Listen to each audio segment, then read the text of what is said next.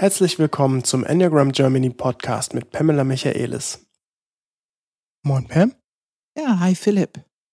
Hier sind wir wieder. Jetzt wollen wir uns wieder mal ein bisschen austauschen über ein interessantes Thema.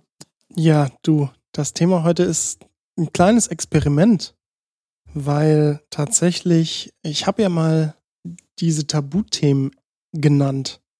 Tod, Geld und Sexualität. Und heute sprechen wir über Sexualität, was total interessant ist,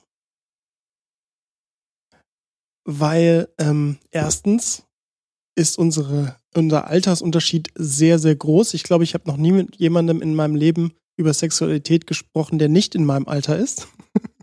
Aber jetzt. Das ist schon mal spannend. Ja, ja, ja. Zweitens auch hier, wir haben, als wir über Männlichkeit und Weiblichkeit gesprochen haben, äh, haben wir den kleinen Zusatz gemacht, dass wir beide heterosexuelle Menschen sind. Das heißt, wir können eben nur aus unserer Sicht die Welt gerade in diesem Kontext von Sexualität besprechen.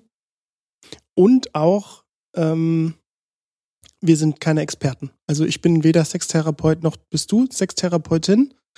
Und äh, wir können nur aus Erfahrung sprechen, aber ähm, darum geht's auch jetzt Ja. gerade nicht, dass wir Experten dafür sind, sondern es geht genau gerade darum, dass wir dieses Thema genauso wie den Tod, genauso wie Verletzlichkeit, genauso wie Scheitern, alles Podcasts, die wir in letzter Zeit gemacht haben, dass wir über Sexualität auch normal sprechen können im Alltag, dass hoffentlich jeder das auch mal beim Kaffeekränzchen besprechen kann. Ja, ich finde, es hört sich in einem Satz ein bisschen verrückt. Ein Thema, sagen wir mal, es ist ziemlich weit verbreitet in der Welt. Und dass das gleich mit dem Titel Tabu bekommt, ist einfach crazy. Ne? Ist wirklich crazy.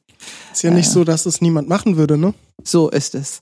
Und ähm, ich finde, äh, wenn wir schon mal über Emanzipation sprechen, über so vielen Jahren, ähm, dann ist es auch Zeit, das ist auch ein, eine, äh, ich finde, eine Enttabuisierung und was wir immer wieder sagen, ein Entschämen, Normalisieren, Kommunikation ein bisschen weiterentwickeln ähm, und dass wir das einfach nutzbar machen und befreien, anstatt das als Ta- Tabuthema noch zu erleben. Ich möchte mit einem kleinen Einstieg starten, ergänzend dazu, ähm, und zwar äh, so ein bisschen, ganz, ganz bisschen in die Geschichte gucken aus äh, dem, was ich so aus ähm, Anekdoten und auch jetzt ein bisschen Recherche herausgefunden habe. Abgesehen davon, dass natürlich der Begriff Sex Sales absolut gängig ist, immer noch, und dass äh, freizügige Bilder doch durchaus etwas mehr verkaufen als andere. Ähm, die Pornoindustrie eine der größten Industrien der Welt ist. Ähm, auch tatsächlich Innovationstreiber, kann man sagen. Äh, viele kreative und innovative Dinge sind in der Pornoindustrie entwickelt worden, Ja. die dann erst in die äh, Allgemeinheit übergegangen sind. Ich glaube, unter anderem das Internet ist deswegen, wegen Bildchenteilen Ja, und so. es war? Doch, Wow, das war ein wow. großer Punkt dafür, dass äh, sich das gut verbreitet hat. Militär natürlich auch, ne? Aber darüber sprechen wir heute nicht. Mein Ähm. Kopf ist jetzt schon voll mit einem sehr lauten Satz, aber nicht wirklich einen guten Lehrfeld für junge Leute, jedenfalls. Da kommen wir ganz Ja. bestimmt noch hin. Hoffentlich. ähm, ja, man nennt es das älteste Gewerbe der Welt und was ich äh, spannend finde, ich will einfach nur einen klitzekleinen äh, Abriss bringen, die Freizügigkeit ähm, der Frau äh, auch eben mit der Emanzipation und Entwicklung der Gesellschaft von Sexualität wesentlich dazu beigetragen hat. Ähm, interessanterweise kann man sagen, dass ähm, die Mode, die Frauen getragen haben zur Gleichberechtigung, ein wesentlicher Teil war. Es gab, äh, es gibt Artikel, wenn man, ich glaube, einfach mal googelt, so habe ich es auch gemacht, weil ich irgendwelche Dokumentationen noch im Kopf hatte. Äh, wenn man einfach Hosen und Emanzipation oder Hosen Frauen eingibt bei Google, findet man interessante Begriffe, welche Auswirkungen die Hose, das, also einfach das modische Accessoire Hose, im Kontext von Weiblichkeit, Frauen und Emanzipation zu tun hatte. Also äh, es startete mit der französischen Revolution, wo äh, Hosentragen als Frauen absolutes, absolutes Mega-Statement war, das äh, keiner übersehen konnte damals. Anfang des 20. Jahrhunderts war es so, dass für manche eine Frau, die eine Hose trag, äh, trug, äh, das Ende der Welt vorhergesagen hat, weil äh, das können Frauen einfach nicht machen. Ne? Also geht nicht. Ich glaube, daher kommt auch der Begriff, wer hat die Hosen an? Also ähm, und da hören wir schon die ersten Anfänge auf jeden Fall von Beschämen, ne? Auf jeden Fall. Äh, tatsächlich hat Sport ein bisschen dazu beigetragen und, und Berufsbekleidung, dass Hosen dann irgendwann erlaubt wurden in der weiblichen Welt. Ich weiß, dass das Fahrradfahren einen wesentlichen äh, Einfluss hatte.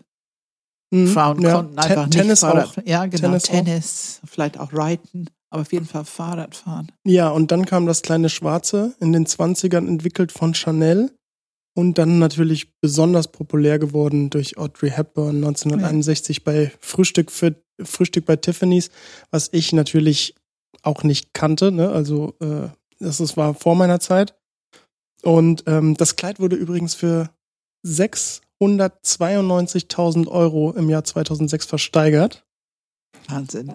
Ganz interessant. Dann kam der Bikini in den 60ern, der Tanga in den 70ern und der wiederaufgelebt ist in den 90ern. Und dann gab es 2012 die Free the Nipple Bewegung. Da gab es dann schon soziale Medien und so. Aber es gab ja oben ohne lange vorher. Lang. Ah, die, also das habe ich jetzt nicht auf. Stimmt. Das so die Abwesenheit von Kleidung. Ohne. Ja, genau, oben ohne. Also ja. das war eine absolute Sensation und da gab es viel Diskussion zwischen die Generationen, ob es nun geht oder nicht. Oder ob die Männer mochten, dass ihre Frauen, Freundinnen oben ohne gingen. Hm. Die Diskussion kann ich noch gut erinnern. äh, ja, ich nicht. ja. Aber ja, ähm, da ja wir, und da haben wir diese Generationsunterschied. Genau und äh, und äh, ja, genau. Und dann kommt eben dieser Punkt nochmal Sex Cells. Also wenn man in die Musikindustrie guckt, in die Filmindustrie guckt, in heutzutage auf Instagram. Also ähm, es ist ja wirklich so, dass ähm, je freizügiger und anmutender, desto mehr wird verkauft.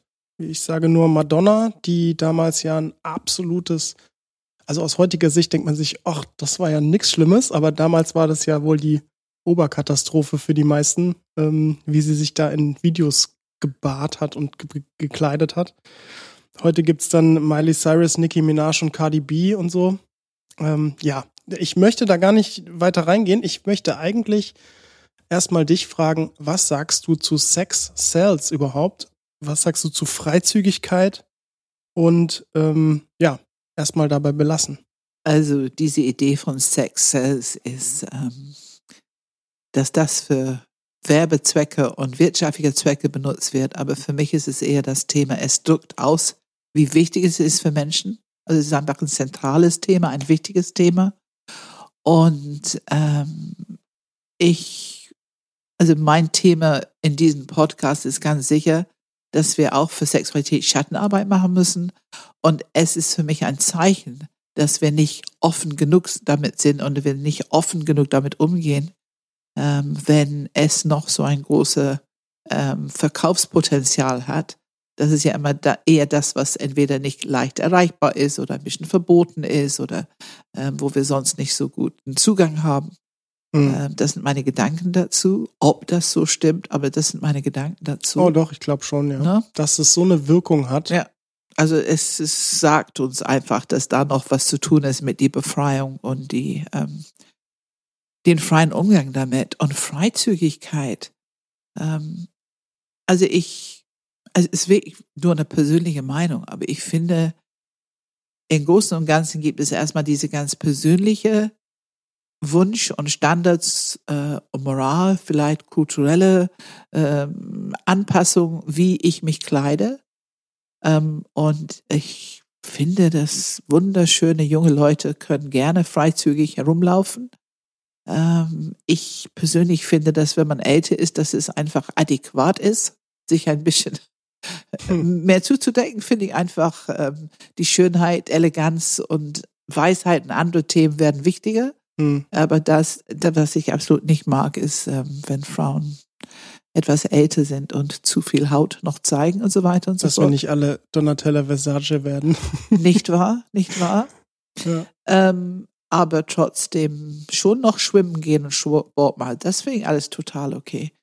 Ähm, aber ich möchte betonen, dass diese, diese eigene Befindlichkeit und der Selbstbestimmtheit, die eigene Entscheidungskraft, ich finde das ein ganz wichtiges Gut. Das hat ein bisschen was mit Liberalität zu tun. Und ähm, im Großen und Ganzen würde ich mir wünschen, dass ähm, wir uns so kleiden können, auch junge Menschen können sich so kleiden, wie es für die gut und stimmig ist. Und natürlich wird es immer ein bisschen Balzverhalten geben in jungen Jahren, die meistens nicht ganz so nötig ist, wenn man älter ist. Wann, wann ist Freizügigkeit zu viel aus deiner Sicht?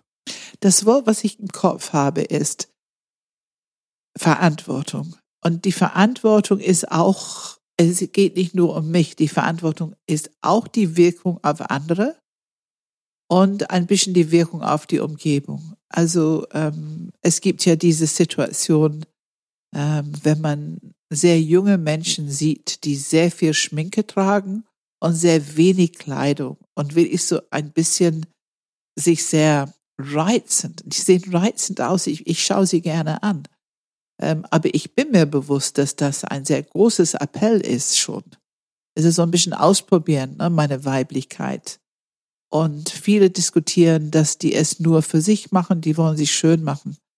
Ähm, aber ich, ähm, ich finde, dass Biologie sagt uns, dass es gibt in jungen Jahren ein Bedürfnis, einen Partner zu finden oder die erste Ausprobieren von männlich-weiblich sein. Und das hat schon etwas mit bunten Farben oder persönliche Dekoration oder so zu tun. Und da eine, eine gesunde Verantwortlichkeit. Ähm, ich finde, da brauchen die Unterstützung von der Umgebung. Ich hoffe von Eltern, die offen darüber reden können. Und ich finde es ganz wichtig, junge Mädchen, junge Männer zu spiegeln, dass die einfach wunderschön sind. Also die Natur produziert was Wunderschönes in junge Menschen. Und es macht Sinn. Hm. Äh, und, und, und alle gucken das gerne an, das finde ich okay. Aber auch eine Verantwortlichkeit damit, dass es eine Wirkung hat auf andere und ähm, dass die einfach ein bisschen diese Wirkung bewusst sein können, ob es darum geht, wie ich in die Kirche gehe, wie ich auf eine Beerdigung gehe oder ob es darum geht, wie ich mich zeige, wenn ich nachts alleine nach Hause gehe oder oder. Also es, es gibt für mich einfach Themen, äh, wo ich finde eine gewisse Achtsamkeit, eine gewisse Verantwortlichkeit. Wenn ich zu meiner Großmutter gehe, ne, kleide ich mich vielleicht einen Tick anders als als ähm, wie ich das möchte mit 13 Jahren, 13, 14, 15, da will man auf keinen Fall irgendwie gehemmt werden. Und dieses Training kulturelle Anpassungsfähigkeit wie viel Verantwortung wann. Also es braucht einfach eine gesunde, wertschätzende, aber auch gut fundierte, gut, guten Grunde, äh, dass die lernen können, mit dieser Verantwortung für sich und ihre Reize umzugehen. Jetzt verleitest du mich dadurch leider ein bisschen von meinem eigentlichen Plan abzukommen. Ach. weil ähm, ich, ich will und muss jetzt irgendwie doch die Folgefrage stellen, weil es einfach passt. Ähm, diese Anpassung, verschiedene Situationen, verschiedene Möglichkeiten, ähm, ist ja eine Qualität, die man tatsächlich ja dem Herzzentrum durchaus oder die wir dem Herzzentrum ganz klar zuschreiben. Und wir kennen ja auch Enneagrammstile, die, ich sag mal, unterschiedlich mit ihrer Freizügigkeit umgehen. Ähm, sicherlich kann man das nicht pauschalisieren, aber es gibt ja doch welche, die, sage ich jetzt mal, einfach so sind, wie sie einfach, also mehr oder weniger, nimm mich wie ich bin. Und ich äh, würde mich jetzt nicht großartig sowohl vielleicht übermäßig äh, freizügig anziehen, als auch ähm, da viel Wert drauf legen. Also es gibt ja sicherlich Enneagramm-Stile, die wesentlich weniger auf Kleidung Wert legen, als eventuell, und das kann man natürlich ein bisschen, glaube ich, auch zuschreiben, äh, zum Beispiel die Herzmenschen, die im Durchschnitt schon etwas mehr darauf achten, ist es jetzt zu freizügig, ist es nicht zu freizügig, passe ich da jetzt gut rein, äh, bin ich aber trotzdem weiblich oder männlich genug, so, ne? Also mein Image in den Augen der anderen, das glaube ich da ein bisschen mitspielt. Ähm, ja, was sagst du dazu? Also diese Herzintelligenz der Anpassungsfähigkeit mit Freizügigkeit in Beziehung und wie sind die anderen Zentren auch da involviert? Ich würde behaupten, dass im Herzzentrum, dass wir das viel mehr nutzen, diese Themen von wie wir uns anziehen, Freizügigkeit, um zum Beispiel attraktiv zu wirken in der richtigen Situation. Wir denken viel mehr drüber nach, wir haben viel mehr Bewusstsein darüber und wir haben schon die Intention, ähm, auf jeden Fall sehr weiblich oder sehr männlich oder was auch immer unser, unsere Zielgruppe ist, ähm, dass wir dadurch auch ähm, eine Attraktion auslösen. Hm. Also wir können nicht so selbstverständlich damit umgehen wie vielleicht. Also ich glaube schon, dass im Kopf und Bauch es leichter ist, einfach sich so zu kleiden, wie man selber das gut findet. Hm. Und nicht so viele Gedanken darüber. Ein, es wird immer etwas klar, da sein. Klar. Es ist Natur. Aber ähm, ich kenne durchaus Bauchermenschen, die die Kleider von sich reißen können und über den Strand laufen ins Wasser und die haben offensichtlich keine einzige Gedanke darüber, wie es für den anderen ist oder die haben kein Image-Thema damit. Mhm. Ähm, da würde ich schon meine Gedanken haben. Ähm, kommen wir zum zu, zu meinem normalen äh, Track zurück. ähm, Sexualität. Ähm, was ist für dich der Unterschied zwischen Sex und Sexualität? Also das Wort Sex ist erstmal, es hört sich an wie der Akt mit irgendeinem Verhalten. Ähm, und natürlich kannst du das aus verschiedensten Perspektiven sehen. Und alle Perspektiven haben auch ein bisschen ihre Berechtigung. Also Sexualität ist das ganze Thema. Ähm, und Sex ist für mich der Akt. Ähm, und wir können Sex als Akt mit einer biologischen Funktion, lassen Sie mal die drei Zentren nehmen, eine biologische Funktion. Wir können Sex als Akt in Beziehung, also hat was mit Beziehung zu tun. Und wir können auch Sex als ähm, Thema, worüber man ähm, lernen kann, diskutieren kann, reden kann, viel wissen und letzten Endes auch über diese Verhalten, Sex, so etwas wie Sicherheit und Geborgenheit erlangen. Also ich finde, das sind meine Gedanken zu Sex. Hm. Wenn ich Sexualität nehme, dann ist es einfach ein ganzen Bereich. Und Sexualität ist etwas, was ähm, erstmal für mich eine Energie in uns ist, was sehr natürlich ist. Eine riesige Energielieferant. Also sehr wichtig für uns Menschen. Ähm, ich finde es schön, wenn wir eine sehr gute Beziehung zu unserer Sexualität haben. Ich finde es gut, wenn wir eine positive, offenen Zugang zu unserer Se Sexualität haben. Ähm, und dass wir das verkoppeln mit, was ich vorhin sagte. Sexualität braucht Bildung, braucht Entwicklung. Ähm, es braucht Kommunikation, es braucht Verständnis. Ähm, und es ist ein großes Lernfeld, in dem wir alle unterwegs sind. Also Sexualität ist ein Thema von, ähm, ja, eigentlich so ab drei Jahren, denke ich, fängt es schon an, so die ersten ähm, Auswirkungen von Sexualität in unser Leben, weil wir ja da schon ein bisschen uns ausprobieren mit den gegengeschlechtlichen Sex. Ne? Also Mädchen, Vater wollen ein bisschen bezirzen und die Jungs wollen Mutter ein bisschen bezirzen, so ein bisschen gucken, wie die ankommen. Und diese Art kribbelnde Energie, so ein bisschen was Charmantes oder was da durchkommt, äh, was auch so ein bisschen mit Absicht ist. Das ist für mich die erste Zeichen von Sexualität, wie es im Leben wirkt. Und dann gibt es natürlich noch die ganz große Phase zwischen 11, 12 und 18, 20, wo Sexualität in jede Entwicklungsphase in uns nochmal integriert wird mit dieser großen Energie und diese Auf und Abs in, in Hormonhaushalt und so weiter und so fort. Ja, Sexualität ein großes Entwicklungsfeld für uns allen, ein großes Lernfeld, ähm, ein Feld, wo wir sehr viel über Energie, über unseren Körper lernen können und ähm, natürlich, ja, das Wort Vergnügen, Spaß, Freude, äh, es ist ein Feld, wo wir können es einfach entwickeln bis zu absolute Bliss und Ekstase und, und, und. Also, ähm. Da würde ich gerne nochmal jetzt ein bisschen reingehen wollen, weil, also gerade wenn ich jetzt mal ein bisschen persönlich werde, gerade du hast irgendwann mal im Podcast, ich weiß nicht mehr in welchem, ist es sogar im Podcast tot gewesen, irgendwann am Ende, da hast du gesagt, ähm, in seiner Sexualität gut sitzen. Mhm. Und ich fand irgendwie hat das in mir resoniert. Also ich weiß ja. genau, was du damit meinst, ja. ähm, sozusagen zu sich selber zu stehen. Und ich habe es direkt in Bezug gebracht zu Selbstbewusstsein. Mhm. Also irgendwie ist es so, wenn man sich selbst nah ist, in seiner Sexualität gut sitzt, auch ein ganz anderes Selbstbewusstsein hat. Und das hat deswegen in mir auch so resoniert, weil ich ähm, durchaus genau so war. Also ich war in meiner Jugendzeit jemand, der, ähm, ich sag mal, nicht erfolgreich war bei Frauen.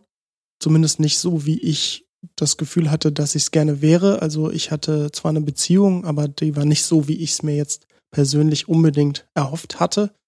Und ähm, dann waren jegliche Sehnsüchte nach dem weiblichen Geschlecht ähm, Sehnsüchte geblieben. Also ich war immer der freundliche, nette sozusagen, zumindest vermeintlich freundliche, nette aus meiner Sicht, ähm, der immer äh, äh, versucht hat, schöne Gespräche zu führen und tiefe Gespräche zu führen, so ein bisschen, ne?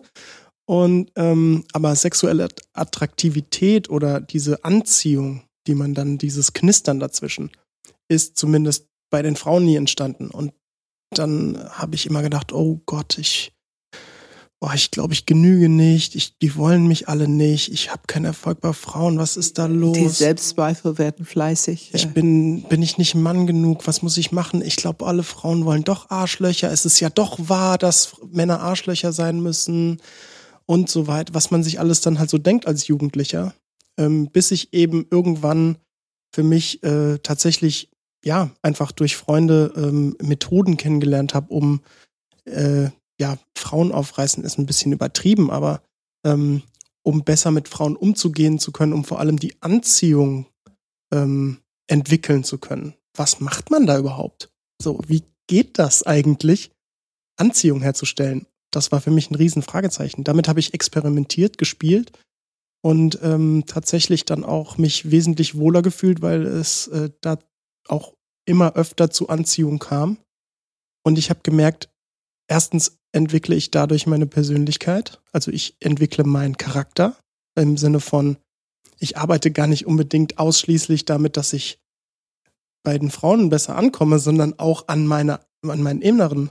Und was sich daraus ähm, ähm, aber ergeben hat, ist am Ende des Tages, hatte ich viel mehr Selbstbewusstsein. Also deswegen hat das so resoniert, um zurückzukommen in seiner Sexualität gut sitzen. Als ich gemerkt habe, oh, ich bin ja doch eventuell begehrlich in, der, in einem anderen Geschlecht, hat mir ein ganz anderes Selbstbewusstsein als Mann, als Mensch äh, gegeben. Und ähm, erstmal, wenn du das so hörst, Pam, was, ähm, was fällt dir da auf? Ich meine, du hast 30 Jahre Coaching-Erfahrung, wo du zumindest als wir vorbesprochen haben, sehr, sehr viele Geschichten von ja. Sex und Sexualität gehört hast. Ja. Was hörst ja. du da? Ja. Also ich höre, dass du deine Identität als Mann gefunden hast, dieses Ringen drum, was ja auch teilweise schmerzhaft, teilweise sehr verunsichernd, aber letztendlich ganz normal ist. Das ist, was wir alle tun müssen zwischen 13 und 18 oder 13 und 20. Irgendwo in diese Zeit gibt es diese Ausprobierphase. Und ähm, ich finde, du hast es gut gemacht, weil du hast ja offensichtlich so weit ausprobiert, eine Freundin zu haben, dann zu erkennen, ah, das ist noch nicht, also da gibt es noch mehr Wunsch in mir als jetzt und, und wie, was muss ich erkennen, das funktioniert neu, was muss ich ändern, was muss ich noch lernen. Ich meine, ich finde, das ist das Grundprinzip des Lebens.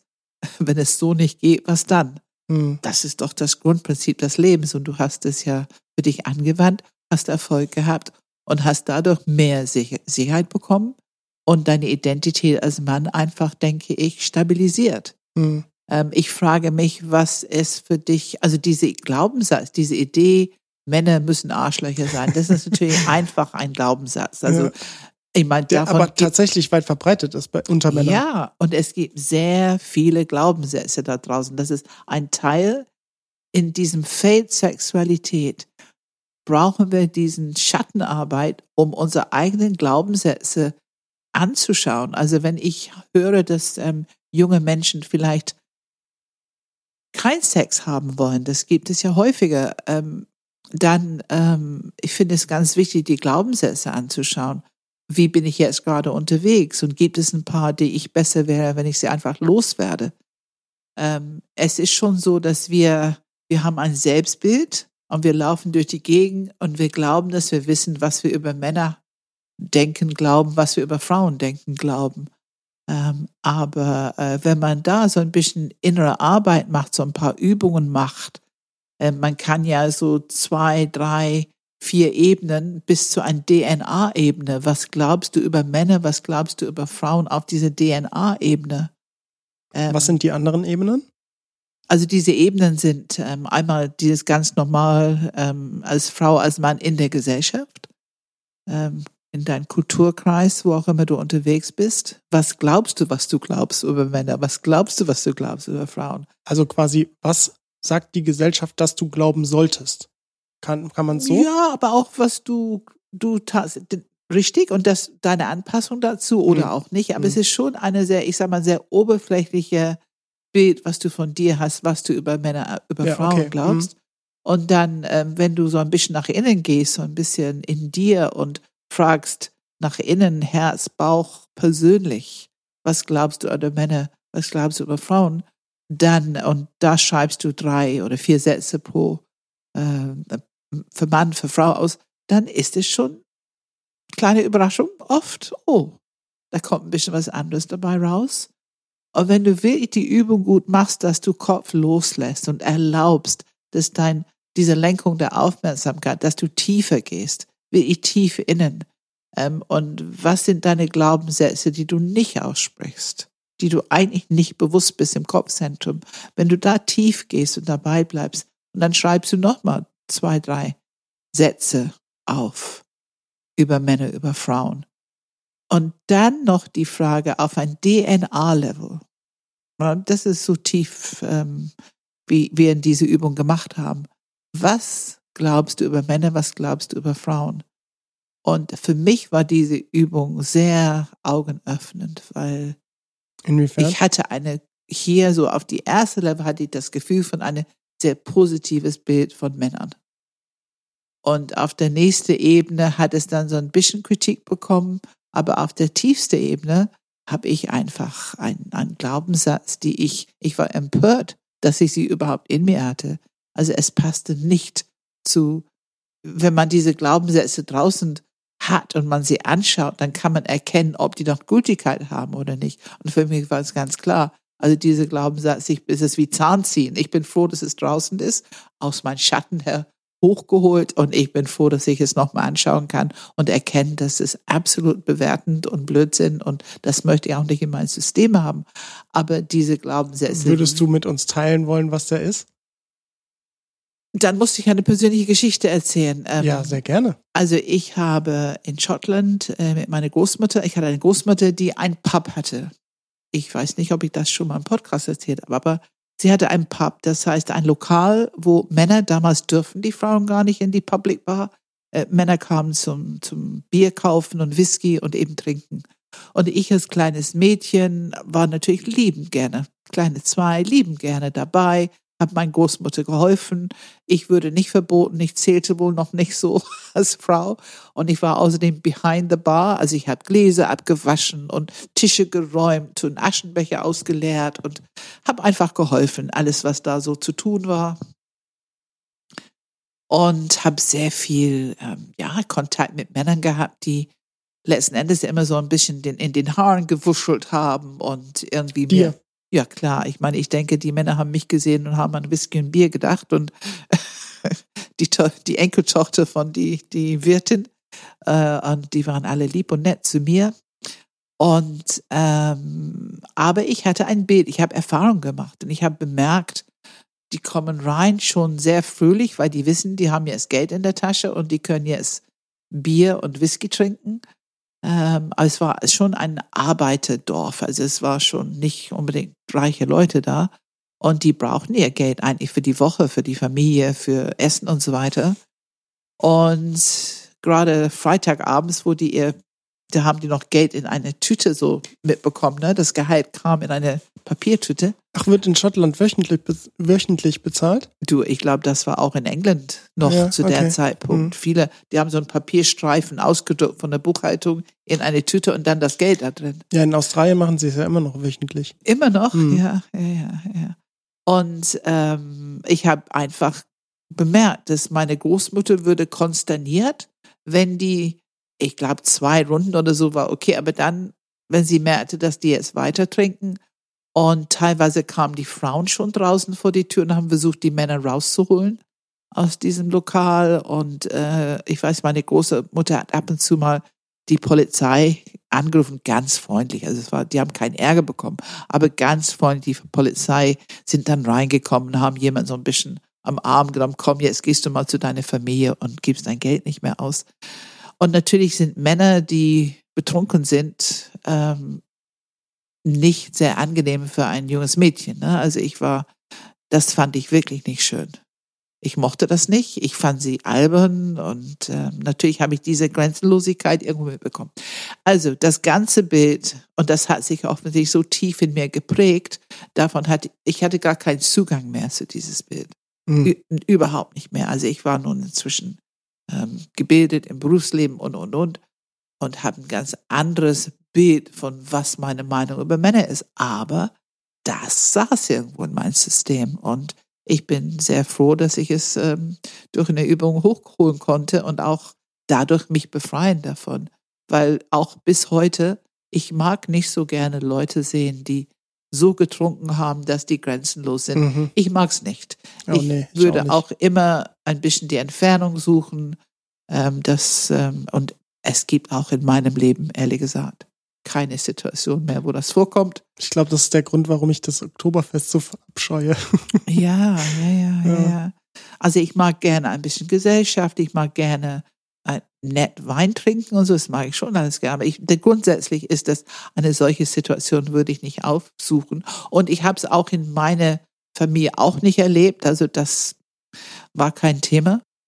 Ähm, meine Großmutter hat gar nicht getrunken. Also, aber es war schon, dieses erste Bild hat offensichtlich geprägt. Und ich glaube, das ist ein wichtiges Lernfeld für uns allen. Ähm, ich habe noch viele andere Situationen. Wir haben diese Seminare gemacht über Männlichkeit, Weiblichkeit. Also es ist wichtig, äh, dass wir bewusst werden über unsere Glaubenssätze, weil die beeinträchtigen uns unter Umständen. Und die beeinflussen auf jeden Fall unsere Sexualität. Jetzt bin ich natürlich total gespannt, eigentlich meine eigenen kennenzulernen. Ne? Wenn du, wenn du das so, ich habe schon parallel so ein bisschen erlegt, was sind so meine Glaubenssätze.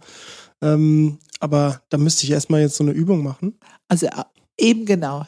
Überlegen ist für die erste mhm. Level gut, aber danach nicht mehr. Dann geht es darum, das Überlegen loszulassen und innerhalb des Körpers ne, einfach zu erlauben, dass dein Körper äh, dir sozusagen die Fragen beantwortet. Aber wenn ich so drüber nachdenke, ich glaube, also jetzt auf einem, ne, ich habe tatsächlich relativ schnell versucht, innerlich zu fühlen. Und ich glaube schon, dass dieser, dieses, dieser Glaubenssatz von damals, dieses, ähm, ähm, was, äh, was glaube ich über Frauen ähm, durchaus irgendwie da noch mitschwingt, nämlich äh, kam bei mir ähm, Frauen, en, Frauen richten über meinen Selbstwert. Ja. Also Frauen entscheiden darüber, ob ich was wert bin oder nicht, weil sie mich entweder mhm. komplett in die Tonne treten durch Ablehnung oder eben, ich sag jetzt mal, einfach auf den Podest heben, auch wenn es für sie ja. nicht eine bewusste Handlung ist, ja. aber innerlich fühlt sich so an. Ja. Und wenn du das sagst, ich meine, diese, diese Geschichten, ich habe nun so viele gehört in dieser Zeit, wo wir diese, äh, diese Seminare gemacht haben für Männer und Frauen. Also ich möchte, ich möchte einfach erstmal klar benennen, das ist ein Entwicklungsfeld. Ich würde jeden erwachsenen Mann und Frau unterstützen, zu erkennen, wo sind Fragezeichen, wo haben andere oder wo hat das Leben mehr Einfluss auf seinen Selbstwert, als für dich gut und gesund ist und dich davon befreien. Das ist mhm. eine von die, also wenn wir über Emanzipation sprechen, lass uns erstmal emanzipieren von unseren eigenen Schatten, von diesen Glaubenssätzen, die uns nicht gut tun, weil das ist sehr wichtig, dass du Zugang hast zu deinem Selbstbewusstsein mit deiner Sexualität und dass du du kannst irritiert werden, du kannst mal verletzt werden, du kannst mal ein bisschen aus der Balance kommen, aber dass du genau weißt, so wie du bist, dass du deine Akzeptanz hast, so wie du bist, ist gut. Du hast deine verantwortungsvolle Haltung, du bist offen für Spaß und, und für all das, was ist Liebe und, und, und Begegnung und Intimität und so weiter. Du bist offen für all das, was gut ist und ähm, du bist nicht stark beeinflussbar, zumindest auf keinen Fall für einen längeren Zeitraum, also nicht leiden darunter, wenn irgendwo irgendjemand nun zufällig versucht, ein Loch in deine äh, sexuelle Identität irgendwie zu bohren. Also da muss man, da, da wünsche ich mir sehr, dass alle Praxis machen sofort und lassen jegliche Gedanken los und achten einfach von der Körperpraxis, um Leid loszulassen und wieder selbstbewusst zu sein. Da würde ich gerne kurz bleiben, weil ähm, ich glaube tatsächlich, dieses in seiner Sexualität gut sitzen ist teilweise eine Lebensaufgabe. Ich glaube nicht, dass man es als Jugendlicher automatisch, nur weil man aus dem Jugendalter raus ist, damit fertig ist. Nein, aber es ist ein Lernen, wie gesagt. Also, ja. Deswegen interessiert mich jetzt kurz mal, ähm, was hast du denn in deinen 30 Jahren Coaching so über Glaubens für Glaubenssätze gehört? Und ähm, ohne natürlich jetzt irgendwie zu viel zu sagen, Namen zu nennen. Also das werde ich auf gar keinen Fall tun. Nee, klar. Und wie bist du damit umgegangen? Wie hast du die Glaubenssätze äh, bearbeitet? Und ist es unterschiedlich, als was wir konstant immer über Glaubenssätze sagen? Akzeptanz, Wohlwollen. Also, wie ist es bei Sexualität vielleicht anders? Weil es ja in gewisser Weise auch eventuell ein anderes Geschlecht auch braucht für Feedback, wie auch immer. Also ich weiß nicht, ob ich die letzte Frage beantworten kann, aber fangen wir mit den ersten beiden an. Ähm, ich vermute, dass Sexualität und Glaubenssätze sind so einzigartig bei jedem Menschen, wie Menschen so unterschiedlich sind. Mhm. Also dieses Lernfeld es ist wichtig, darüber zu reden, voneinander zu lernen. Es ist wichtig, seine eigenen Glaubenssätze zu finden. Auf jeden Fall gibt es ein paar prägnante. Also wenn ich Frauen nehme, eins davon ist, ähm, warum würde ein Mann sonst mit mir zusammen sein wollen? Als wenn er, Sex. Wenn er keinen Sex mit mir haben will. Hm, hm. Und ich habe keinen Wert in seinen Augen, wenn er keinen Sex mit mir haben will. Ähm, und da gibt es eine ganze Menge Glaubenssätze um dieses Thema herum. Also, dass eine Frau in eine gesunde Identität hat ihre Sexualität, hat eine gute Beziehung dazu, kann auch gut annehmen, wenn es von Männern gesehen wird, angesprochen wird, mit einer passenden Verantwortung ähm, das eine, ich sage immer, man kann flirten, aber man muss nicht unbedingt ähm, einen Seitensprung gleich eingehen mit jemandem, der dich in deine Sexualität anspricht. Ähm, und, und dann gibt es noch ein ganz wichtiger, ich, ich bin keine gute Frau, keine richtige Frau, keine sexy Frau, wenn ich Nein sage. Mhm. Da gibt es ein ganze, da habe ich ganz viel gehört. Also es ist wichtig, dass eine Frau diesen guten Beziehung zu ihrem Körper hat und, und, und auch selbstbewusst Ja und Nein sagen kann. Weil wenn sie unter Zwang ist, immer Ja sagen zu müssen, wegen bestimmten Glaubenssätze, dann baut sich etwas auf, was nicht gut ist für ihre Sexualität oder für, für den Mann, für ihr Partner. Wenn ich weiß, dass ich Nein sagen kann, ist es schon so, dass ich sehr viel freier Ja sagen kann. Also es darf da keine Spannung, kein, kein Zwang aufbauen. Hm. Und ich finde genauso umgekehrt. Also ich finde, Männer können ganz genauso ähm, dieses, diese, äh, diese Freiheit haben. Die müssen nicht immer die starken Männer, die draufgängerisch jetzt, aber ne, jetzt machen wir eine Nummer, sondern der Mann muss sich auch erlauben können. Je nach Enneagrammstil sowieso. Also Bauch haben meistens, nicht immer, aber meistens einen leichteren Zugang zu die körperliche Seite, unabhängig von wie die emotionale Seite gerade ist. Oder um eine Beziehung zu klären. Also wenn die glauben, dass es gerade irgendwie ein bisschen problematisch ist. Aber die meisten Leute im Herzen spielt es noch eine viel größere Rolle. Wie ist gerade die emotionale Befindlichkeit? Wie ist meine Beziehung zu mir? Das kann mit dem Partner nichts zu tun haben. sind andere Themen, die mich gerade sehr ähm, beeinflussen.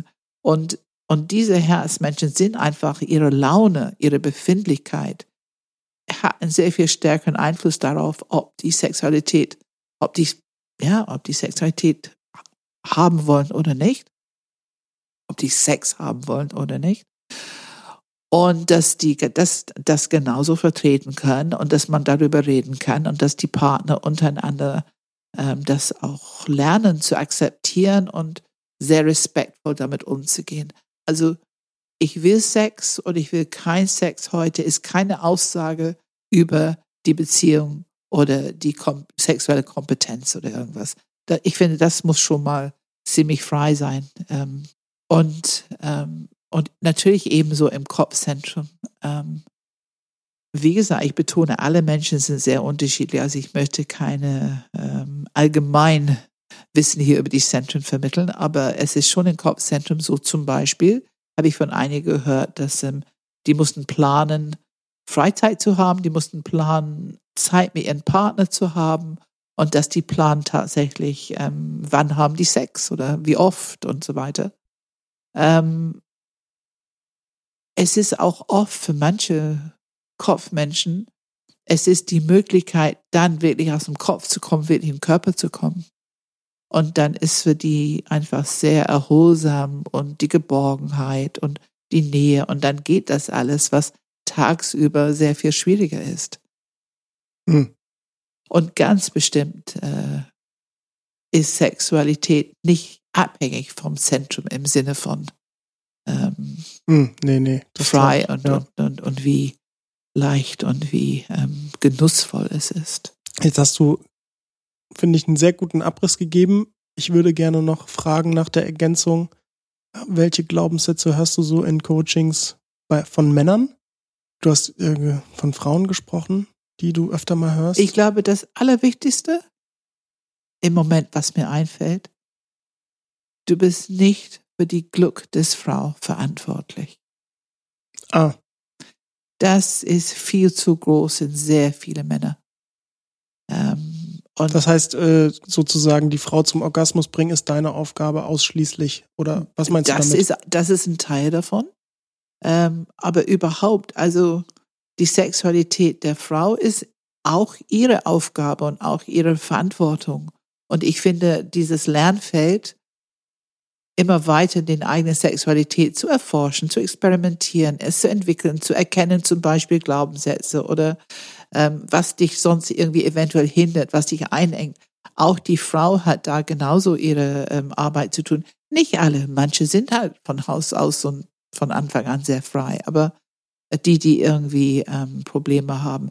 Ich finde nicht, dass eine Frau erwarten muss, einen Orgasmus zu haben es ist einfach schön, wenn es da ist, aber eine Frau zu lernen, der ganze Intimität, Sexualität zu genießen, äh, ist auch ein wichtiger Aspekt von diesem Lernfeld. Und ich finde, dass ein Mann, ähm, er, natürlich ist es schön, wenn äh, er mit seiner Frau reden kann, wenn die sich gegenseitig kommunizieren können, was fühlt sich gut an und wenn du das machst und wenn du das bitte nicht machst und so weiter. Das ist ganz wichtig. Aber ich meine viel allgemeiner, Männer haben so oft eine Art Überverantwortung, dass die für die Glück des Frau zuständig hm. sind. Und lass mich hier sehr fein differenzieren.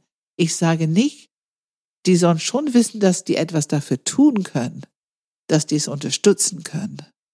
Die können sich wirklich offen und bereit sein, Wünsche zu erfüllen, körperlich, was auch immer.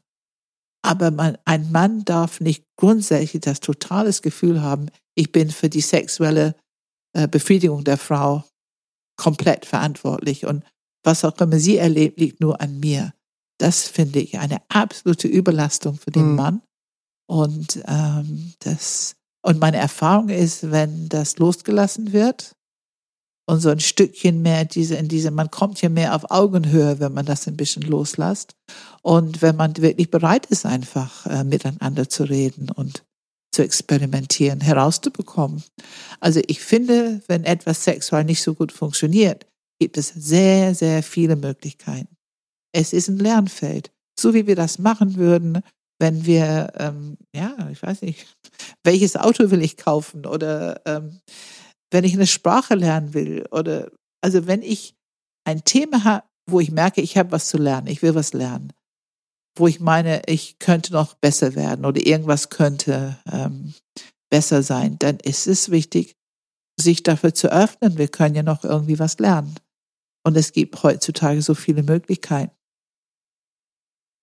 Und Mann und Frau, dass die das einfach ein bisschen, ein bisschen auf Augenhöhe angehen und auf keinen Fall die Verantwortung nur bei einem sehen. Und wie würdest du jetzt diese Glaubenssätze ähm, auflösen im Vergleich, eventuell tatsächlich im Vergleich zu anderen Glaubenssätzen? Also glaubst du, da gibt es grundsätzlich einen Unterschied? Weil für mich, ich persönlich fühle, habe das Gefühl, dass diese Sexual, die, die Glaubenssätze, die mit Sexualität zu tun haben, tatsächlich eventuell noch weiter weggepackt sind als die, keine Ahnung, die Leute sind langsam, die Leute sind faul, ja, was auch ja. immer die Glaubenssätze sonst sein können. Mhm. Ich habe das Gefühl, die sind noch mehr im Schatten als andere Glaubenssätze. Meine eigene Sexualität, wie bin ich, wie sind die anderen? Und hat es deswegen eventuell einen anderen Stellenwert in der Art, wie man da rangeht, aufzulösen? Wenn nein, wenn ja, wie würdest du es anstellen? Also der Umgang mit Glaubenssätzen, wenn die hochkommen, ist für mich immer dieses Akzeptieren mit Wohlwollen, also achten darauf, dass du keine bewertete Energie verschwendest und natürlich jetzt nicht in den Kreislauf einsteigen und anfangen dir selber noch irgendwie deine Geschichte zu erzählen, warum du doch irgendwie nicht fähig bist oder nicht tauchst oder Du meinst emotionaler Reaktionskreislauf. Reaktionskreislauf, ja genau. Nicht, Folge 39. ja. Also wenn du einen Glaubenssatz wirklich, es kommt hoch und du kannst erkennen, ähm, das ist schon ein Fundes, das ist schon was richtig Gutes. Und dich darüber, also wirklich freuen, akzeptieren, wohlwollen. Auch wenn es ein Glaubenssatz, die für dich, wenn du es wirklich anschaust, absurd aussieht. Also für mich fühlte sich das damals an, als ich diesen Glaubenssatz sah, ähm, alle Männer sind besoffen und sind schwach und besoffen. So war mein, mein Glaubenssatz. Ich habe es angehört, das kann nicht wahr sein, dass ich sowas in mir habe. Es war für mich nicht glaubhaft. Mhm. Aber natürlich habe ich es dann ein bisschen verstanden aus dieser diese äh, Geschichte, aus der Biografie. Also dein System ist intelligent, es entwickelt Glaubenssätze aus gutem Grund um deine Grundlebensstrategie zu unterstützen, auch zum Thema Sexualität. Und es ist einfach, das kommt aus deinen Schatten hoch. Es ist immer eine Entwicklungsgelegenheit, eine Befreiungsschlaggelegenheit, wenn du diesen Glaubenssatz zu fassen hast. Vorher kannst du nichts dran ändern und es wirkt in dir, ob du willst oder nicht. Also es ist ein Moment des Bewusstseins.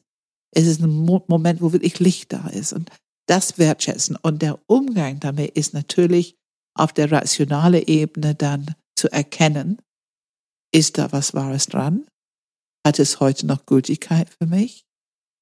Wie dann? Und dieses Wie dann ist wichtig. Zum Beispiel, dass du nochmal hinschaust. Also, wie will ich auf diese Zellebene Männer sehen, Männer erleben? Oder Frauen sehen, Frauen erleben? Und du kannst für dich in jedem Alter deine Haltung zu diesem Geschlecht, zu beiden Geschlechtern, immer wieder weiterentwickeln. Du kannst aufschreiben, wenn du aus dieser Intention herauskommst, mit dieses gut geerdet Bauch-Herz-Verbindung, akzeptieren, wohlwollend, mit einer guten Intention aus deiner Weiblichkeit, aus deiner Männlichkeit heraus. Wie willst du den anderen Geschlecht sehen.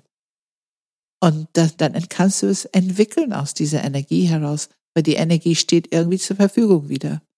Und du kannst es entwickeln daraus und dann machst du einfach einen wunderschönen Lernschritt. Und ich bin ziemlich sicher, dass ähm, es dein Leben bereichern wird. Du hast es mal irgendwann in einem Gespräch, irgendwann vorher, als ich mal dieses Thema als wir es vorbesprochen haben, irgendwann ja. mal im Telefon, ähm, hast du das auch als Befreiungsschlag benannt im Sinne von, wenn man seine Bauchenergie, wo ja auch letztendlich Sexualität sitzt, ähm, ähm, wenn man die befreien kann, leben kann, fühlen kann, durchfließen lassen kann, Genau. dass es auch ein Befreiungsschlag ist. Vielleicht kannst Genau. du da nochmal einen Satz zu sagen. Unbedingt. Ähm, dieses Bauchzentrum, wie du so richtig sagst, das ist der Ort, die zuständig ist für Sexualität. Es ist zuständig, wir wissen, das ist, wo unsere Lebendigkeit überhaupt durchkommt. Und die sexuelle Energie, diese extra, wie wollen das nehmen, die Erregung, diese Strömung, was diese sexuelle Energie ausmacht, äh, sie wird im Bauchzentrum erlebt.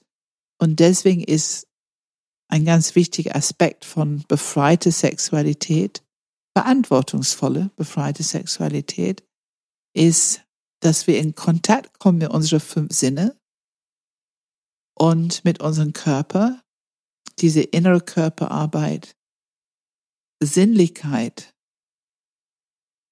fünf Sinne wahrnehmen, diese, diese, the pleasure, the, um, dieses angenehme Gefühl, was wir über die Haut bekommen können. Also alles, was sinnlich ist, unsere fünf Sinne, dass wir immer besseren Kontakt dazu haben, dass wir Raum dafür geben, dass wir in unser Leben genießen, dass wir diese Sinnlichkeit haben.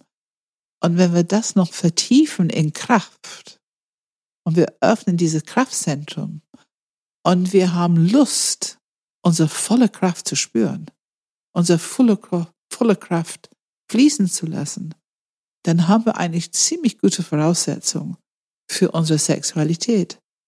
Ähm, das heißt, Sexualität, wenn es geerdet in diesen Container, wir sind verantwortungsvoll, ähm, es ist jetzt kein Befreiungsschlag, die irgendjemand verletzt oder auch unsere Ehe, unsere Beziehung nicht verletzt, aber eine Befreiungsschlag, die für uns erstmal persönlich und dann natürlich in die Sexualität mit unserem Partner. Ähm, es ist Entwicklung. Mhm. Und ich finde, die Wahrheit ist, es kann auch gerne Arbeit sein. Ich meine, der sexuelle Akt ist ja auch Arbeit. Es geht nicht ohne Energie.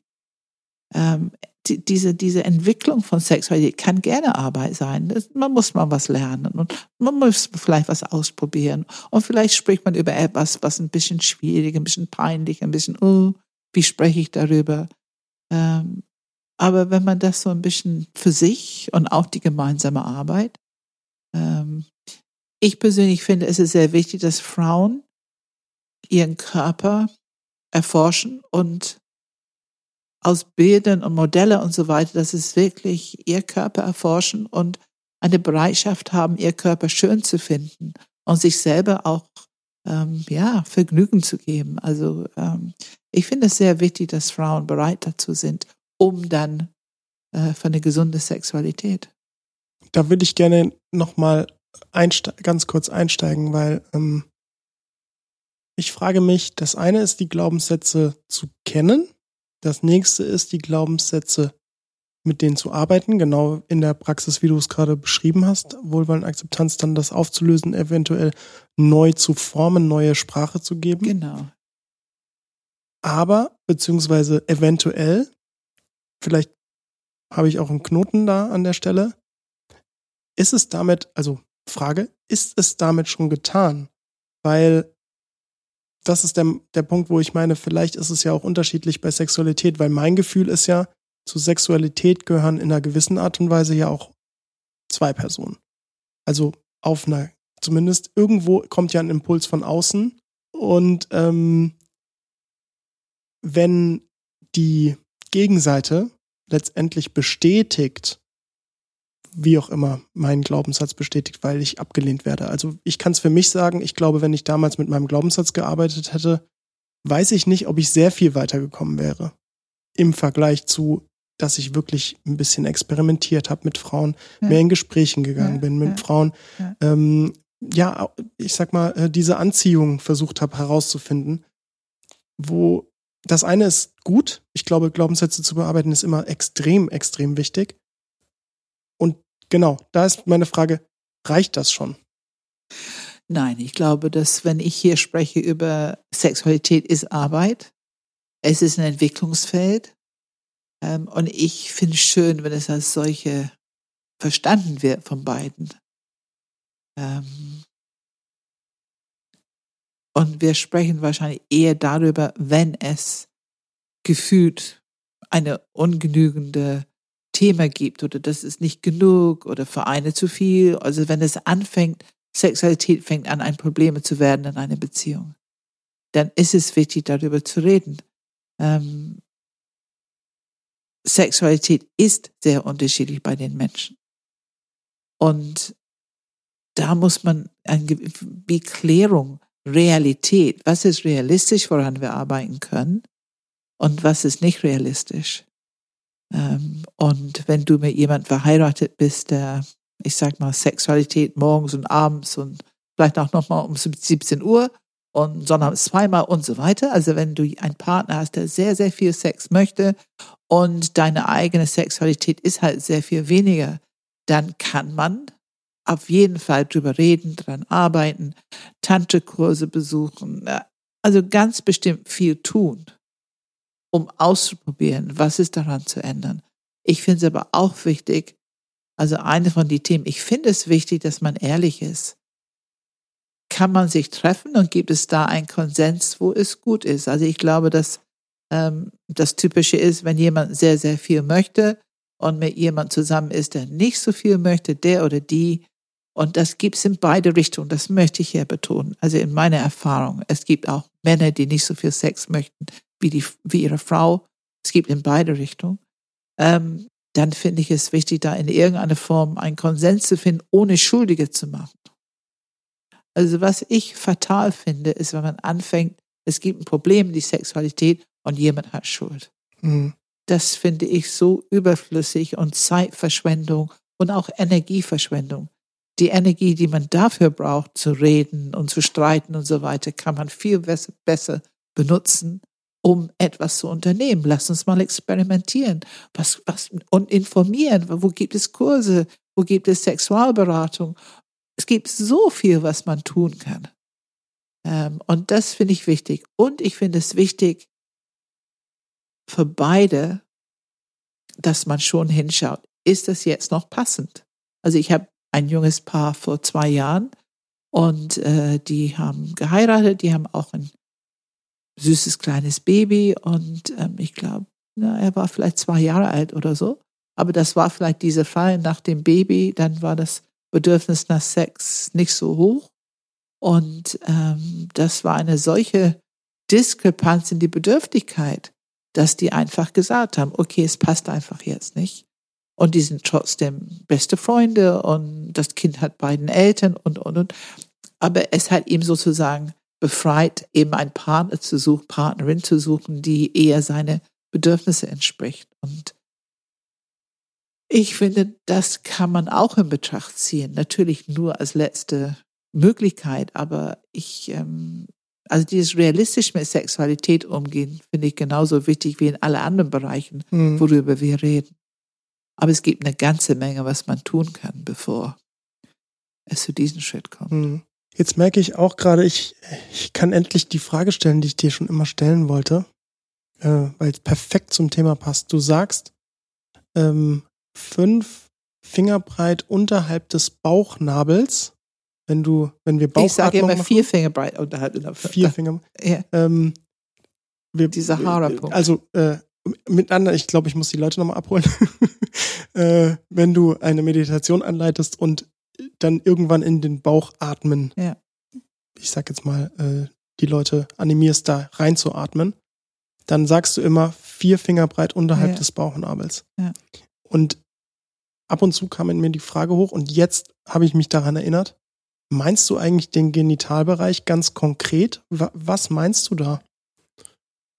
Weil vier Finger breit unterhalb des Bauchnabels ist schon relativ nah es ist oben drauf, ne? Das ist so oben auf diesem genau, Schambein sozusagen. Ja. Das ist der Punkt, die beschrieben wird in den ähm, asiatischen ähm, Kampfsportarten und im Yoga, also dieser Hara-Punkt, der wird da so beschrieben. Ähm, es gibt aber ein Wurzelchakra und die ist unten am Damm, ne, zwischen mhm. äh, Scheide oder zwischen Penis und ähm, After. Und ähm, das wird als Wurzelchakra, das wird als Sexualchakra betrachtet. Aber ich kenne mich nicht so gut aus mit solchen Sachen. Also ich möchte hier nicht behaupten, äh, dass ich ein Körpertherapeut bin. Das bin ich nicht. Nee, ich meinte nur, aber du hast ja schon was im Sinn, wenn du sagst vier Finger Ja. breit unterhalb. Meinst Ja. du damit den gesamten Bauchbereich? Meinst du nur genau diesen Ort vorne? Ist, für mich ist es mehr so der Level. So ein Level, ne? Also, dass ich meine Aufmerksamkeit darunter halte. Hm. Und das ist ganz deutlich, ganz deutlich die Quelle für diese Bauchenergie. Und wenn wir über Sexualität reden, wir reden über, wenn es Sexualität, Energie läuft und wenn es zum Orgasmus kommt, wir reden über wellenartige, aufsteigende Energie, wirklich in Wellen. Und wenn du genau hinguckst, was Wut ist, die sind so artverwandt wenn du in guten Kontakt mit deinem Körper bist und wirklich in deine Wut hineingehen kannst und das Raum gibst und das genauso aufsteigen lässt, dann kommt es auch, je nachdem, wie wütend du bist, äh, muss schon ein bisschen was passiert sein, dann kommt es auch wellenartig hoch. Du kannst genau erkennen, ah ja, guck mal, irgendwie sehr ähm, artverwandt. Es ist diese aktive Bauchenergie. Und wenn du wirklich lachst, wenn du dich verlierst in dein Lachen, ähm, dass, dass du gar nicht mehr aufhören kannst, dann erkennst du auch, dass es irgendwo, es ist eine ganz ähnliche Quelle. Also diese Bauchenergie, diese aktive Bauchenergie ist schon unser, ähm, unsere Lebendigkeit, die uns alle Formen von äh, Glück und Kraft und äh, so weiter geben kann. Ich weiß nicht, warum, aber mir tut das unheimlich gut, das zu erkennen. Hm. Es gibt mir so ein tiefes Gefühl von Verbindung mit meinem Menschsein, mit meiner Lebendigkeit. Mhm. Und mir tut es unheimlich gut, das zu erkennen. Äh, ja. Ja, Vielleicht, schön. vielleicht noch so, so, so ein Wort dazu. Vielleicht sind Menschen, die sehr viel lachen oder sehr wütend werden, vielleicht brauchen die nicht so viel Sexualität oder wollen nicht so viel, weil diese Energie auch so irgendwie seinen Fluss findet. Ich weiß es nicht. Spannende Frage. Hm. Kannst du mal in deinen Coachings beobachten. Also, es ist tatsächlich so, dass ähm, sehr spezifisch über Sexualität zu sprechen, da würde ich mir schon wünschen, dass die Leute jemanden aufsuchen, der mit genauso viel Leidenschaft dabei ist, wie ich bin mit meiner Arbeit, weil ich finde schon, ich kann einiges dazu sagen, aber ich bin halt kein, kein Sexualcoach oder kein Das ist. Für mich nochmal eine gute Frage, weil ähm, ich glaube, das ist auch eine, eine Sache, die, ja, über die werden wir im nächsten Podcast äh, nochmal sprechen, da kommen wir gleich zu, was das sein wird. Ähm, aber mit wem, es ist, das eine ist, wir können es so locker im Podcast daher sagen, wir sollen es normalisieren, lasst uns mehr über Sexualität sprechen. Das lässt sich hier, wo wir zu zweit in einem total auf unsere Sicht geschützten Raum sitzen und irgendjemand zuhört, sozusagen, können wir das so leicht daherreden. Äh, wenn man jetzt im Alltag unterwegs ist und ich mir dann vorstelle, wie oft spreche ich es jetzt bei wem an, wird es schon wieder ein bisschen dünner. Nicht wahr? Und Das, ja, das hat mich irgendwann wütend gemacht. Das hat, also ich kann, ja, das ist ein Punkt. Ich, ich war in, in Tiefenpsychologie, war in die tiefenpsychologische Ausbildung. Und ich saß da mit Koryphäen und da war ein Thema mit Sexualität. Und da hat jemand im Grunde, würde ich sagen, fast um Hilfe gebeten. Und es war auch ein erwachsener Mann, der war über 40, ich weiß nicht, 45 oder so, und saß unter Koryphäen. Und ich habe erlebt, dass da das große Schweigen herrschte. Und was gesagt wurde, waren für mich Floskeln. Und ich kann aber nicht, ich bin richtig wütend geworden. Ich habe, ja, was mache ich denn hier, wenn hier nicht mal offen darüber gesprochen wird? Mit Menschen, dessen Beruf es ist, Menschen zu helfen, in meiner tiefen Psychologie, da muss man doch über Sexualität auch viel differenzierte, präzise, differenzierte Informationen, was Neues, neue Ideen, was Neues. Also für mich ist es wichtig, deswegen würde ich gerne diese Leute irgendwo hinschicken, wo es jemanden Mhm. gibt, der wirklich Experte ist, weil die werden viel mehr Worte, Vokabular, Ideen, Bilder zur Verfügung haben, als ich es habe. hm, Ähm, und das hat mich wütend gemacht. Ich glaube, da habe ich auch entschieden, äh, dass, ähm, dass ich mir vornehme, immer offen darüber zu reden, wenn es Gelegenheit gibt. Hm. Einfach um die Idee zu unterstützen, dass wir es können. Ja, das ist, das ist sehr gut, ja.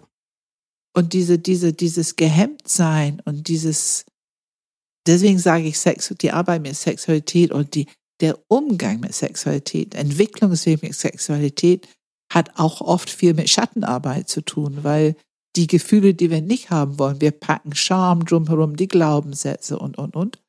Ähm, uns davon zu befreien, ist die Arbeit. Das ist das Ziel und es lohnt sich. Und es geht unbedingt einher mit Sprache dafür finden. Ich habe es schon ein ganz kleines bisschen angeteasert im nächsten Podcast. Der wird ein kleines bisschen artverwandt sein. Also ich sag mal im selben, in derselben Welt, aber doch irgendwie anders. Ähm, wollen wir so ein bisschen rausfinden, was ist eigentlich Intimität, Sinnlichkeit, Berührung, auch im Kontext von danach fragen können, Bedürftigkeit. Ähm, wir können Sex haben, ohne Intimität zu fühlen. Wir können Intimität fühlen, ohne Sex zu haben. Darüber geht es dann ein bisschen mehr im nächsten. Auch teilweise sogar Angst, Leute be zu berühren vor Kontakt oder berührt zu werden. Berührt zu werden, genau. Da, ähm, da wollen wir äh, im nächsten in zwei Wochen drüber sprechen. Ähm, bevor wir allerdings abschließen, habe ich noch die sehr große Empfehlung, aus, also aus meiner Sicht, ich finde das äh, sehr, sehr wichtig oder interessant. Sagen wir mal, ich finde es interessant, falls jemand mehr darüber hören möchte. Es gibt einen Podcast mit Esther Perel. Sie ist ähm, eine meiner Meinung nach großartige Frau, Therapeutin, auch tatsächlich für Paartherapie und Sie hat einen Podcast rausgebracht, der heißt Where Should We Begin? Wo es darum geht, dass sie teilweise ähm, Menschen einlädt für eine einmalige Coaching-Session, wo wirklich total unverblümt und ganz offen über die sexuellen Probleme oder auch Nicht-Probleme in der Beziehung gesprochen wird. Und ich finde, die Art, wie sie es macht, wie sie die Coachings macht, auch tatsächlich körperlich und so weiter, ähm, finde ich total spannend, total interessant. Also ich habe sie zufällig kennengelernt durch einen Tim Ferriss Podcast. Ähm, total interessante Frau. Ich kann es nur empfehlen, wer da etwas mehr hören will und äh, zum Thema Sexualität ist natürlich auf Englisch, aber finde ich wirklich einen tollen Podcast. Ähm, und dann wollen wir den Podcast abschließen mit einer kleinen, ja, wie, wie wollen wir das zusammenfassen, Pam? Hast du da was, was du sagen willst? Also ich hoffe, dass wir ähm, genug darüber gesprochen haben. Es ist von Haus aus so ein bisschen entwicklungsfähig. Also da gibt es immer Potenzial. Ich finde, Sexualität ähm, verdient auch eine gewisse Reife in der Beziehung. Auch ganz langjährige Beziehungen können ähm, doch Veränderung, Transformation, Reifungsprozesse ähm, durchlaufen mit ihren Sexualität. Und das, ähm, ganz wichtig ist, dieser Schattenaspekt für dich zu entdecken. Also wenn du es möchtest natürlich. Wenn es interessant ist, dieser Schattenaspekt von Sexualität, Glaubenssätze über dich, über andere, deine Beziehung zu dir, zu anderen, ähm, auch kulturell geprägte Glaubenssätze, finde ich ganz wichtig zu schauen. Und diese drei Zentren zu involvieren in deinen Umgang. Also drüber nachdenken, informieren, differenzieren, präzisieren, deine Beziehung zu dir, zu anderen, zu Sexualität, welche Rolle spielt Scham und Schuld und persönlicher Wert. Also diese Themen der drei Zentren aktiv zu nutzen. Und ganz besonders empfehle ich diese nach innen Arbeit, Lenkung der Aufmerksamkeit, deine fünf Sinne zutiefst wertschätzen, aktivieren, üben, und diese tiefe Verbindung zu deinem Bauchzentrum, dein Kraftzentrum, äh, dieser Zugang zu deiner Lebendigkeit, das sind die Quellen, die auch wichtig sind für deine Sexualität. Und entschämen, normalisieren, drüber reden. Das sind so. Hm. Ja, das, ähm, ja, ich, füge einfach nichts mehr hinzu. Ich fand das gut. ähm, falls ihr über eure Erfahrungen, was auch immer ihr mit uns teilen wollt, wie ihr euch in eurer sexuell, äh, Sexualität gut gefunden habt oder auch eventuell vielleicht auch nicht, dann oder wenn ihr sonstige Anregungen, Kritik, Feedback habt, es muss natürlich nicht nur deswegen sein, schickt uns eine E-Mail an podcast@enneagramgermany.de. Das ist Enneagram mit einem M. Ihr findet den Podcast auf Spotify, auf YouTube, auf Google Podcasts, auf Apple Podcasts, auf jeglichem Podcast-Anbieter, hoffentlich auf jeglichem, ich glaube aber schon. Und ähm, ich glaube sogar mittlerweile Amazon hat da irgendwie ihre eigene Podcaststelle, wo wir vielleicht sogar gelistet sind. Äh, genau. Ähm, ihr findet Einführungen ins Enneagramm. Termine dafür sind auf der Webseite. Es gibt auch sogenannte Optionen, nennen wir sie aktuell. Wir finden da vielleicht auch nochmal ein neues Wort. Optionen bedeutet, ähm, dass ihr ein, zum Beispiel ein kleines Gesamtpaket buchen könnt, wo ihr ein Interview macht, ein Coaching macht, gegebenenfalls im Panel danach nochmal mit anderen euch reflektieren könnt, sich gefunden zu haben in einem Enneagramm-Stil. Ähm, da gibt es unterschiedliche Möglichkeiten, die ähm, ihr abfragen könnt bei uns. Und äh, ja, ansonsten, Pam, was steht an? Es sind nur noch ein paar Wochen bis zu unserem Mai-Baustein und das ist unser Filet-Baustein und das ist der Baustein, wo, äh, wo alle neuen Enneagramm-Stile äh, vor Ort sind, wo wir sie studieren können, wo wir die Themen von neuen Enneagramm-Stile an uns reflektieren können, dadurch lernen, diese Interviews zu führen um die Leute darin zu unterstützen, ihr Enneagramm-Stil zu finden. Und was bei uns ganz besonders ist in der mündlichen Tradition, äh, wir erleben sie in Panels, also die erzählen über sich. Zwei, drei Exemplare von einem Enneagramm-Stil sitzen zusammen und wir interviewen sie so, dass alle wirklich lernen und begreifen, wie es ist, mit diesem Enneagramm-Stil im Leben zu stehen. Ja, danke, Pam. Danke, Philipp.